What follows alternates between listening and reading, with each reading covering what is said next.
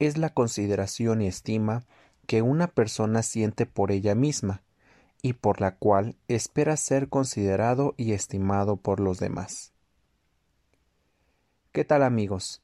Sean ustedes bienvenidos a este nuevo capítulo de Escuchando a Serge.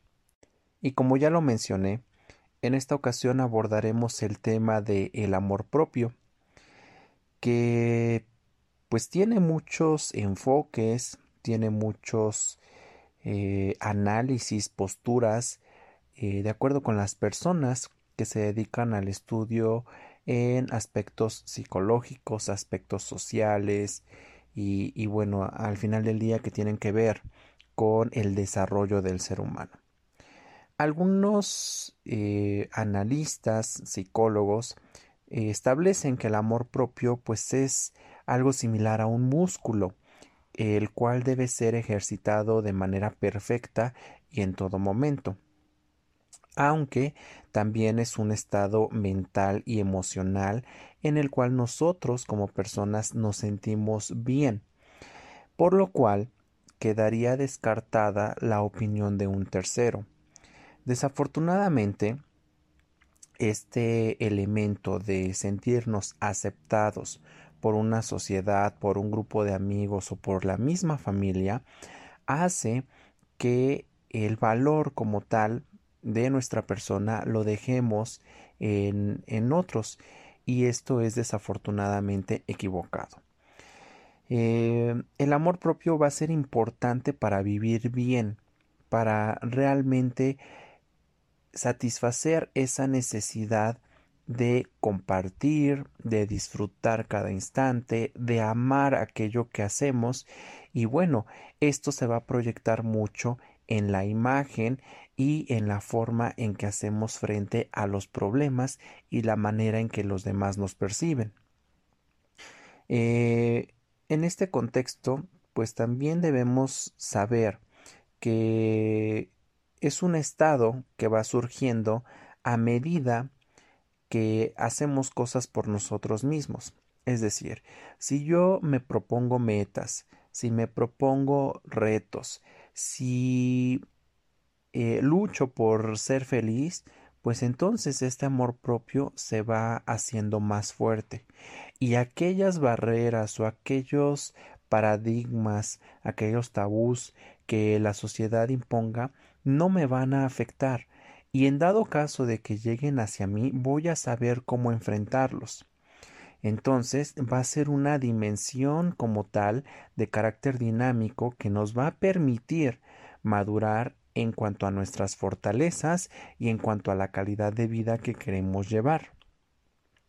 Desde luego, esto no solo implica el sentirnos bien, no es solo eh, algo que se logre cuidando nuestra apariencia física, nuestra imagen, eh, el arreglarnos el pelo, el tener un cuerpo trabajado en el gimnasio, sino que eh, también intervienen otras eh, cuestiones como el tener esos momentos de tranquilidad, esos momentos de meditación, el identificar si lo que he hecho hasta ahora realmente me hace sentir bien conmigo mismo o si hay algo que debo superar.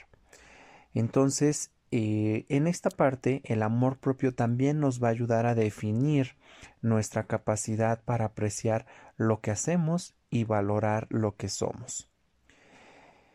Eh, el amor propio pues es un estado que no va a admitir dudas no me voy a querer un día sí y un día no, sino que realmente tiene que ser un trabajo constante.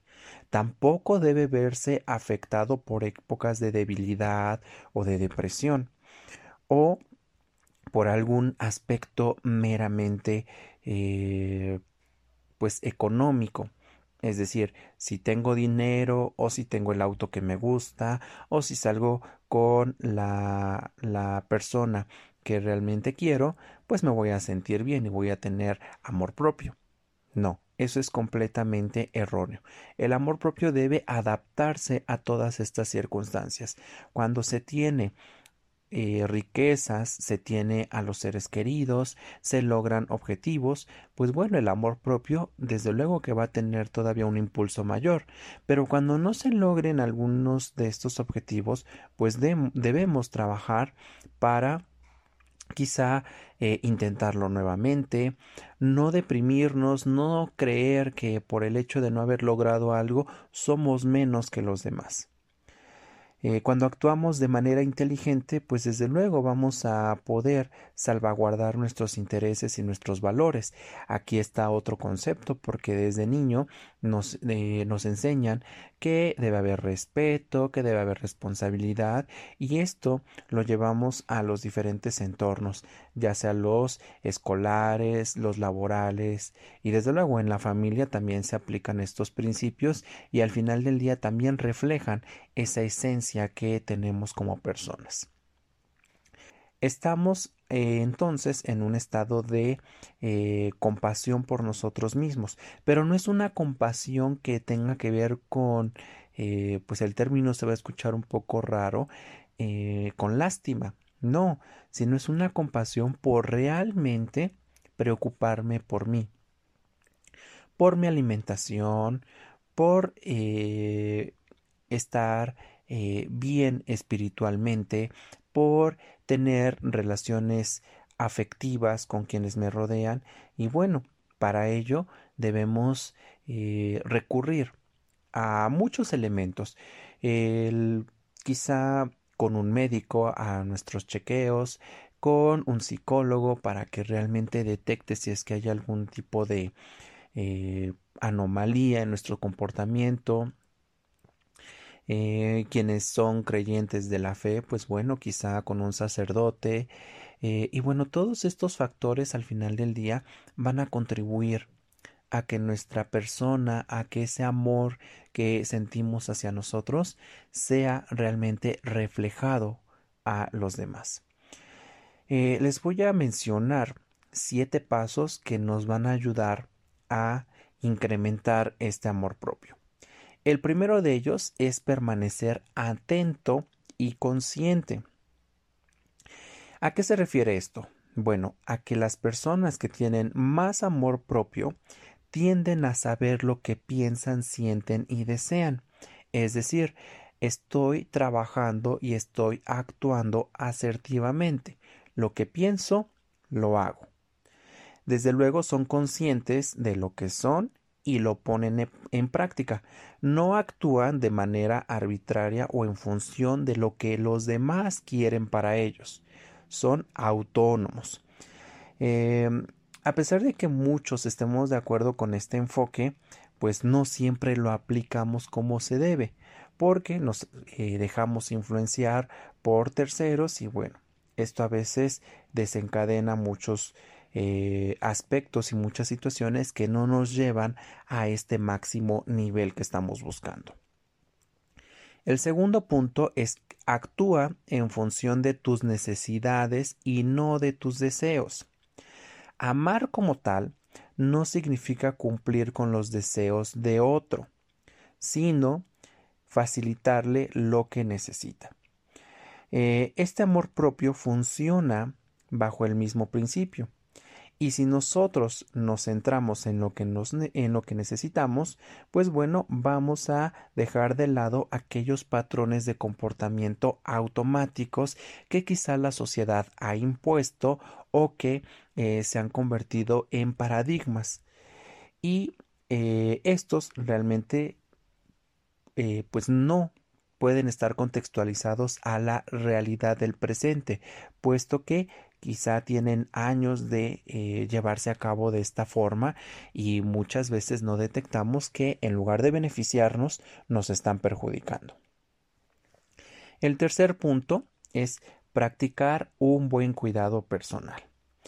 Y eh, pues de hecho este punto se refiere a satisfacer nuestras necesidades básicas que si, si vamos a la pirámide de Maslow pues interviene en los aspectos de alimentación, eh, las necesidades primarias y fisiológicas. Eh, en este contexto, como se los mencionaba hace un momento, tiene que ver la cuestión de practicar algún deporte, de tomarte un tiempo para socializar, el poder eh, quizá asistir a un spa. Y este, estos pequeños detalles que mucha gente los considera como consentirse a sí mismo, también van a incrementar este amor propio que nos tenemos. ¿Por qué? Porque estamos dedicándonos tiempo que merecemos, estamos dedicando esta, este esfuerzo por sentirnos bien, por sentirnos eh, complacidos y por eh, marcarnos como una prioridad. Desde luego que hay otras personas y hay otras ocupaciones y hay otras tareas que requieren de esta atención, pero antes de todas ellas estamos nosotros. Y con esto no quiero decir que caigamos en el egoísmo, sino que estamos buscando un bienestar de carácter físico y que al mismo tiempo va a repercutir en un aspecto mental y emocional. El cuarto punto, establecer límites. Este, este punto lo hemos escuchado en muchas áreas. Debemos poner límites en la pareja, en la familia, en el trabajo.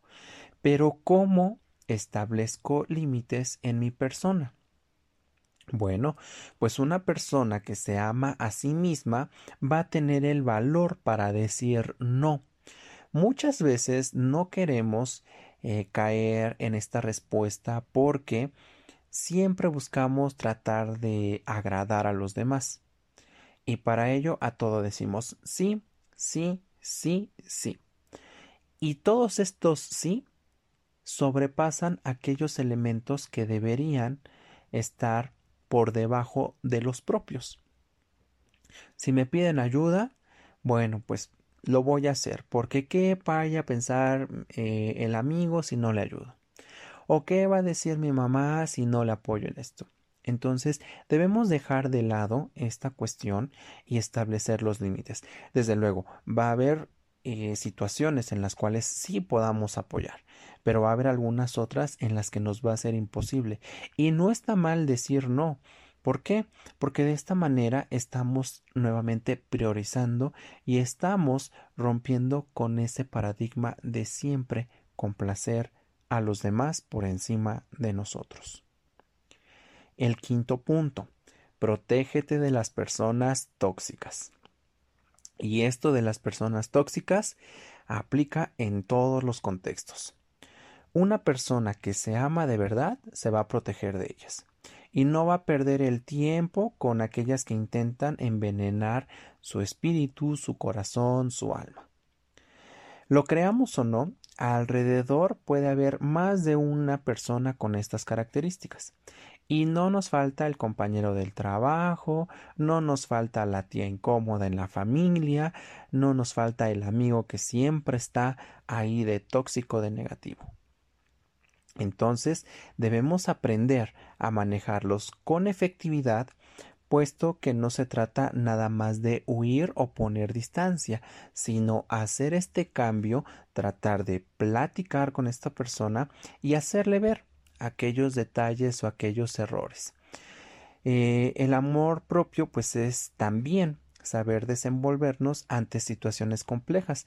Por ejemplo, si estamos en una reunión, cómo podemos trabajar con este tipo de personas y cómo podemos realmente eh, hacerle ver sus errores sin que afecte eh, nuestro interior.